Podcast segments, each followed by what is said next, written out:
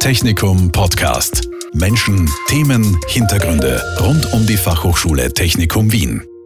Der Klimawandel ist eine der großen Herausforderungen unserer Zeit. Einen wichtigen Beitrag für einen sauberen Planeten und für den Klimaschutz können erneuerbare Energien leisten. Und genau damit beschäftigt sich mein heutiger Gast. Mein Name ist Jackie Becker und ich begrüße Kurt Leonhardsberger von der Fachhochschule Technikum Wien. Hallo. Hallo. Herr Leonhardsberger, Sie sind für den Forschungsbereich Erneuerbare Energien verantwortlich und sind 2019 gemeinsam mit Ihren Studierenden im Rahmen von Fridays for Future auf die Straße gegangen. Wie schätzen Sie die Situation der globalen Klimapolitik heute ein? Hat sich da was verbessert? Ja, auf jeden Fall. Aber nach wie vor hat das Thema meiner Meinung nach nicht den Stellenwert, den es eigentlich haben sollte. Immerhin reden wir da wirklich darüber, wie wir bzw. unsere Kinder zukünftig leben werden. Und noch haben wir ja die Möglichkeit, aktiv einzugreifen und etwas zu verändern und unseren Kindern bzw. auch den zukünftigen Generationen einen lebenswerten Planeten zu hinterlassen. Etwas, das aus meiner Sicht ohnehin selbstverständlich sein sollte. Und ich bin wirklich froh, dass die Jugend von heute für dieses Recht auch eintritt. Friday for Future ist da ja ein Paradebeispiel dafür. Und es zeigt auch, dass wir in Österreich und auch in Europa kein Problem mit den Jugendlichen haben, sondern ganz im Gegenteil. Wir haben meiner Meinung nach ein Erwachsenenproblem. Wir haben eine ganze Generation erwachsener, älterer Menschen, denen es scheinbar nicht wichtig ist, was mit unserem Planeten passiert und was mit unseren Kindern oder was wir unseren Kindern hinterlassen. Und das ist auch einer der Gründe, warum ich sehr gerne an der Fachhochschule arbeite, weil ich hier genau mit diesen jungen, mit diesen jungen, motivierten Menschen arbeiten kann und mit ihnen gemeinsam aktiv die Zukunft gestalten kann. Seit einem Jahr ist ja für uns alle alles anders und manche haben da vielleicht sogar auch schon umgedacht. Gibt es positive Nebeneffekte der Pandemie? Beziehungsweise, wenn ja, werden die schnell wieder verpuffen oder werden die bleiben? Es ist eine sehr spannende Frage und ich denke, diese positiven Auswirkungen gibt es auf jeden Fall. Ich bin aber auch schon sehr gespannt, wie lange uns diese erhalten bleiben. Das Positive ist ja, die Pandemie hat uns sehr schnell und teilweise auch unvorbereitet gezeigt, was heutzutage alles von zu Hause aus möglich ist, ohne ins Auto oder ins Flugzeug steigen zu müssen. Dadurch sparen wir nicht nur Zeit, ich denke, wir gewinnen auch Lebensqualität und wir sparen auch Unmengen an CO2 Emissionen. Und ich persönlich hoffe ja, dass gerade die Online-Meetings auch zukünftig viele Präsenzmeetings ersetzen werden, auch wenn ich mich natürlich heute schon wieder darauf freue, Arbeitskolleginnen und auch nationale und internationale Projektpartnerinnen wieder mal in Präsenz zu treffen. Ja, auch dieses Interview hier für diesen Podcast läuft ja via Zoom. Also wir haben uns auch leider nicht persönlich getroffen. Aber das ist einfach im Moment so und das ist vielleicht auch ganz gut so. Wie ist denn Ihre Einschätzung? Wo muss denn jetzt angesetzt werden, damit äh, die Menschen im Jahr, sagen wir 2100, auch noch einen lebenswerten Planeten vorfinden? Müssen wir da viel Technik weiterentwickeln oder braucht es dafür, also für diese Energiewende, braucht es da noch mehr? Ja, Technik ist natürlich ein entscheidender Faktor. Und ich glaube, ohne Technik wird es über kurz oder lang natürlich nicht gehen. Ich möchte aber darauf hinweisen, dass wir vorsichtig sein müssen, hier nicht dem Trugschluss zu erliegen, dass uns die Technik alleine retten wird. Denn wir haben in den letzten Jahren, in den letzten Jahrzehnten schon sehr viel Technologie entwickelt. Wir sind an einem Punkt angelangt, wo es nicht mehr darum geht, diese Technik noch weiter zu verbessern oder vorrangig noch weiter zu verbessern, nicht den Wirkungsgrad zu erhöhen und so weiter, sondern jetzt geht es meiner Meinung nach darum, diese Technologie für die Menschen zugänglich zu machen. Und das ist ganz, ganz entscheidend, denn in den letzten Jahren, wie schon erwähnt, wurde ja bereits einiges an äh, innovativen Technologien entwickelt und diese Technologie müssen wir jetzt einsetzen. Aber Menschen sind natürlich nur bereit, diese Technologie einzusetzen, wenn sie auch akzeptiert wird, wenn sie auch teilweise verstehen, was passiert, wenn diese Technologie nicht invasiv ist und nicht ihren Alltag beeinflusst. Und das gilt es natürlich im Idealfall schon während der Entwicklung von Technologien, von Energiesystemen und so weiter zu berücksichtigen und nicht erst im Nachhinein. Das ist auch der Grund, warum wir uns in allen unseren Forschungsprojekten auch sehr intensiv mit den sozialwissenschaftlichen Themen beschäftigen und versuchen in allen Projekten die Menschen von Beginn weg einzubinden, um mit ihnen einfach über präsente Themen zu sprechen.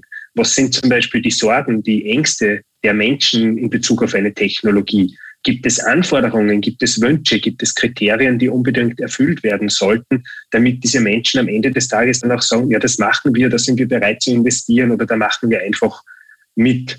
Und das ist leider nach wie vor nicht selbstverständlich und wird oftmals vergessen, dass dieses Akzeptanz, dass die Akzeptanz von Technologien eine entscheidende Rolle spielt. Und das zeigt uns ja auch die Photovoltaik. Ich habe bereits vor mittlerweile über zehn Jahren während meines Studiums immer mitgeteilt bekommen, ja, die Photovoltaik, die wird dann explodieren, wenn sie wirtschaftlich ist. Und da braucht man eigentlich nichts dazu beitragen. Und jetzt haben wir seit einigen Jahren den Punkt erreicht, wo diese Technologie wirtschaftlich ist, aber von explodieren sind wir im positiven Sinne sehr weit entfernt. Und das zeigt, dass man einfach bewusst Geschäftsmodelle entwickeln muss mit den Menschen, die am Ende des Tages von den Menschen auch angenommen werden.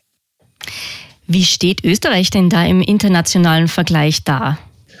Äh, ja, eine interessante Frage. Österreich spielt da natürlich auf jeden Fall vorne mit. Gerade in der Forschung gibt es in Österreich einige innovative Projekte und wir haben ja auch sehr innovative Firmen, die teilweise zu den Weltmarktführern bei Technologien im Bereich der erneuerbaren Energiesysteme gehören. Man muss aber da auch dazu sagen, wir haben in Österreich den großen Vorteil mit der Wasserkraft schon seit vielen Jahrzehnten eine erneuerbare Energiequelle zu haben, die einfach verlässlich Strom liefert. Und wir dürfen uns auf diesem Geschenk nicht ausruhen, sondern ich glaube, wir müssen gerade deswegen, weil wir da äh, einen gewissen Startvorteil haben, noch mehr machen wie andere. Und die Energiewende bietet ja dahingehend auch viele Chancen für Unternehmen, innovative Technologien zu entwickeln und dann federführend auf den Markt zu bringen. Sie haben mir im Vorgespräch etwas über Energiegemeinschaften erzählt. Was genau ist denn das und was bringen die? Ja, Energiegemeinschaften sind ein relativ neues Konstrukt, das ja seitens der EU bereits vor einigen Jahren im Rahmen des Clean Energy Packages vorgestellt wurde und jetzt gerade in nationales Recht überführt werden. In Österreich wird das im Erneuerbaren Ausbaugesetz geregelt, das ja hoffentlich in den nächsten Wochen dann auch im Parlament beschlossen wird. Der große Vorteil dieser Energiegemeinschaften ist eben dieser gemeinschaftliche Aspekt. Denn bisher war die Energiewende primär, nennen wir es mal, ein Individualprojekt. Sprich, jeder, jede von uns konnte für sich selbst etwas machen, zum Beispiel eine PV-Anlage oder einen Batteriespeicher kaufen.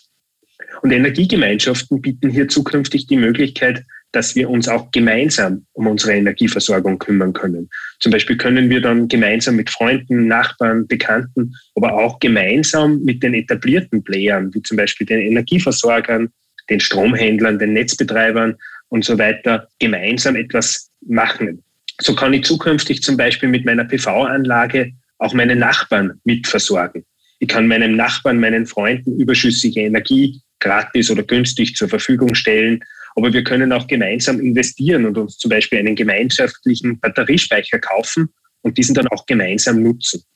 Am Ende des Tages soll das alles dazu führen, dass die Erneuerbaren zukünftig noch günstiger werden, dass sich noch mehr Personen damit beschäftigen und natürlich auch, dass zukünftig noch mehr Energie regional erzeugt wird und ganz, ganz wichtig, auch regional verbraucht wird, um natürlich die Netze zu entlasten.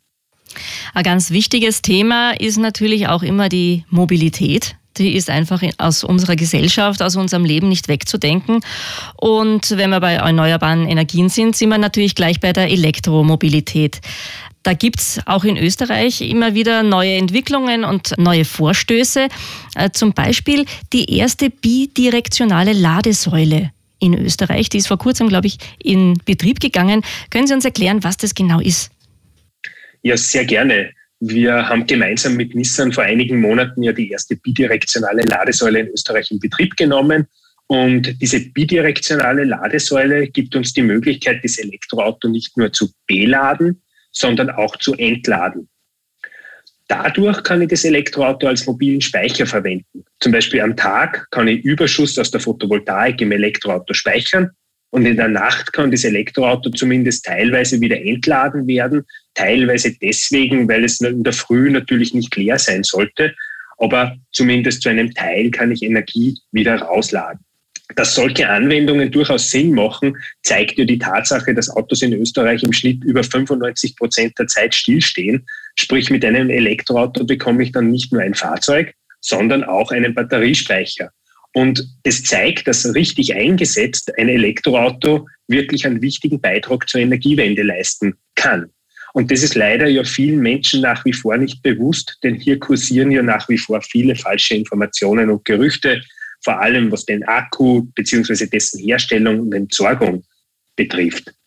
Und das ist sehr, sehr schade, denn wie wir in vielen Forschungsprojekten sehen, kann die Elektromobilität wirklich einen entscheidenden Beitrag zur Energiewende leisten, hat aber nach wie vor ein Akzeptanzproblem. Und ich bin aber da sehr, sehr zuversichtlich, dass dieses Akzeptanzproblem in den nächsten Jahren sich in Luft auflösen wird und dass wir noch viel Freude mit der Elektromobilität haben werden, vor allem dann, wenn sie richtig eingesetzt wird. Vielleicht ganz kurz eine Eskurs zu diesen Gerüchten.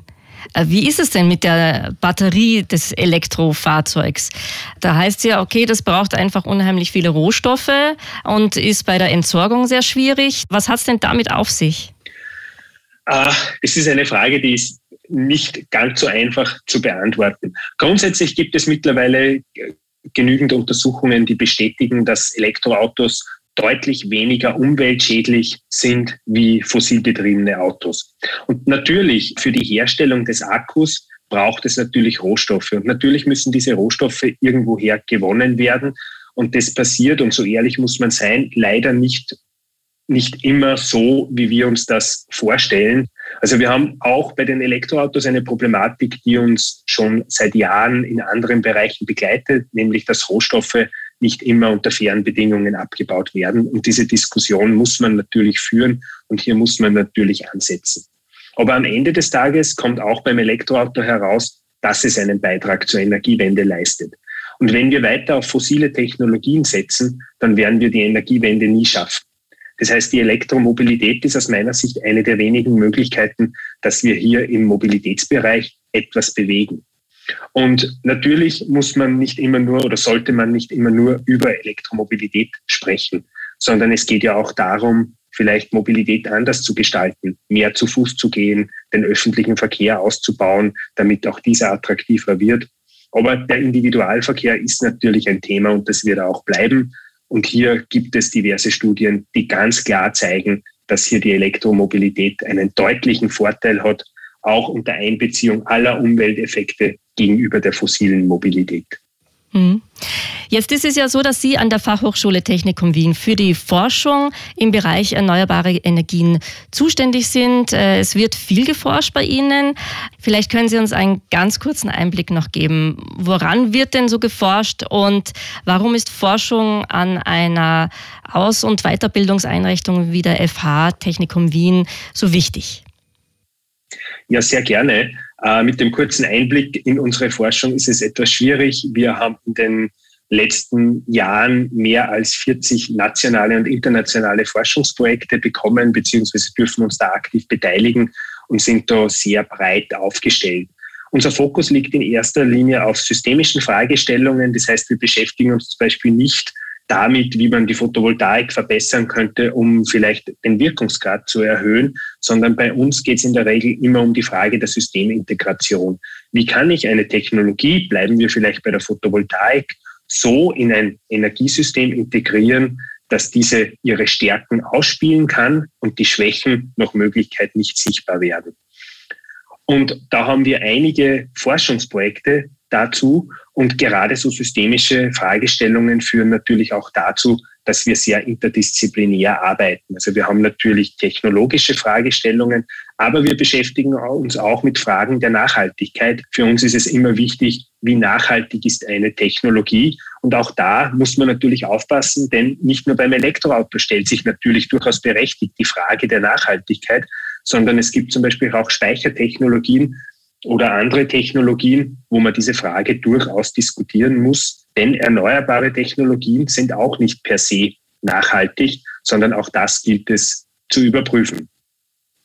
Um auf Ihre zweite Frage kurz zurückzukommen, warum ist Forschung an einer Aus- und Weiterbildungseinrichtung wie der FH so wichtig? Ich denke, die Frage kann ich relativ einfach beantworten. Allein wenn man sich vor Augen führt, was in den letzten Jahren im Bereich der Erneuerbaren passiert ist, was sich da alles getan hat, wird klar, dass es ohne umfangreiche Forschungsaktivitäten heutzutage nicht mehr möglich ist, Lehre am Stand der Technik anzubieten. Und gerade diese Vermittlung von top aktuellen Forschungsergebnissen ist enorm wichtig. Auch weil unsere Studierenden ja oftmals erst nach ein, zwei Jahren wirklich zu arbeiten beginnen und das Wissen damit in der Wirtschaft ankommt. Nehmen wir nur mal das Thema Batteriespeicher. Da hat sich in den letzten Jahren enorm viel getan, sowohl technologisch, aber auch wirtschaftlich und energietechnisch. Und selbst aktuelle Lehrbücher hinken da teils um Jahre hinterher. Gleiches gilt beim Thema Energiegemeinschaften. Da gibt es außerhalb von Forschungsprojekten aktuell so gut wie keine Infos. Und da stellt sich dann natürlich die Frage, wie sollen wir unsere Studierenden auf zentrale Fragestellungen in diesem Themenfeld vorbereiten? Auf Fragestellungen, mit denen sie dann in ein, zwei Monaten, in ein, zwei Jahren im Job konfrontiert werden. Und Forschung bietet uns die Möglichkeit, Studierende wirklich in aktuelle Fragestellungen einzubinden. Studierende haben bei uns die Möglichkeit, aktiv an Forschungsprojekten mitzuarbeiten, erlerntes Wissen auch anzuwenden und vor allem selbstständig Probleme für reale Problemstellungen zu lösen. Und genau darum geht es am Ende des Tages ja auch, nämlich Problemlösungskompetenz zu vermitteln. Es tut sich also einiges beim Thema erneuerbare Energien, sowohl an der Fachhochschule Technikum Wien als auch in Österreich und auf der Welt. Und das ist wichtig und gut so. Vielen Dank, Kurt Leonhardsberger von der Fachhochschule Technikum Wien, verantwortlich für die Forschung im Bereich erneuerbare Energien. Danke, dass Sie uns Einblick gegeben haben und auch ein bisschen Ausblick, was so alles noch kommen wird und kommen muss. Bei meinen Zuhörern bedanke ich mich fürs Dabeisein. Ja, sehr gerne und danke auch von meiner Seite für die Möglichkeit. Technikum Podcast. Menschen, Themen, Hintergründe rund um die Fachhochschule Technikum Wien. Dieser Podcast wurde produziert von Radio Technikum.